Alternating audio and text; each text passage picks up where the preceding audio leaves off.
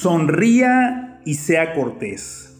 En el libro de Isaías, capítulo 52, versículo 7, aparece algo muy importante que me gustaría leer. Dice de la siguiente manera, cuán hermosos son sobre los montes los pies del que trae alegres nuevas, del que anuncia la paz, del que trae nuevas del bien del que publica salvación, del que dice acción, tu Dios reina.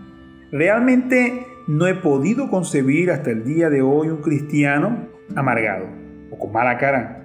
Mucho menos he podido ver o comprobar que ese estado de ánimo en el ser humano y específicamente entre los cristianos sea algo bíblico.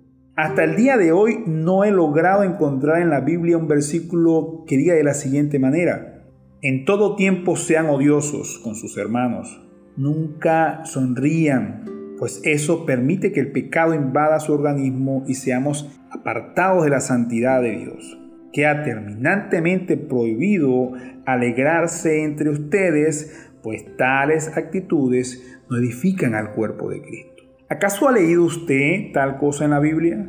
¿Puede usted creer que la alegría y la felicidad no provengan de Dios? ¿Acaso piensa usted que Jesús andaba en la tierra poniéndole mala cara a todo el mundo por acercarse a Él? ¿Reprendió Jesús alguna vez a alguien por demostrar gozo y felicidad en su presencia? ¿Cree usted que Jesús por ser Dios, no se permitía decir buenos días, buenas tardes, buenas noches, hasta mañana, hasta luego. Y esa lista interminable de frases que nos permiten ser cortés y educados ante otros y ante una situación determinada en la vida, pues decirte que creo firmemente que el mundo necesita a Dios.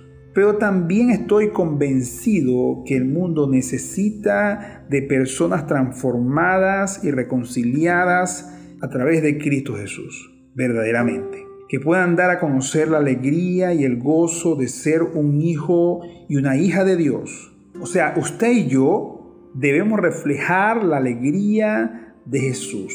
Usted y yo no podemos andar con una cara de cañón todo el día sin poder decir cuando es necesario, claro está, y con una hermosa sonrisa en su cara, ¿por qué no? Gracias, permiso, pase usted.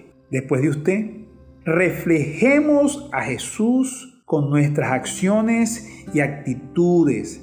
Ya dejemos de predicar y hablar de Jesús solo desde el entendimiento y la sabiduría humana. Comencemos a reflejar a Jesús en nuestras propias vidas.